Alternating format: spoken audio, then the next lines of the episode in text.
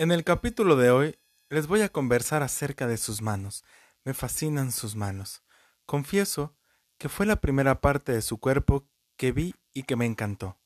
Estábamos en un café y por un instante, cuando ella charlaba, incliné la cabeza y las observé, con sus dedos finos y largos, con ese tono de piel y con las uñitas que las llevaba tan arregladas. Caray, cuánto me gustan.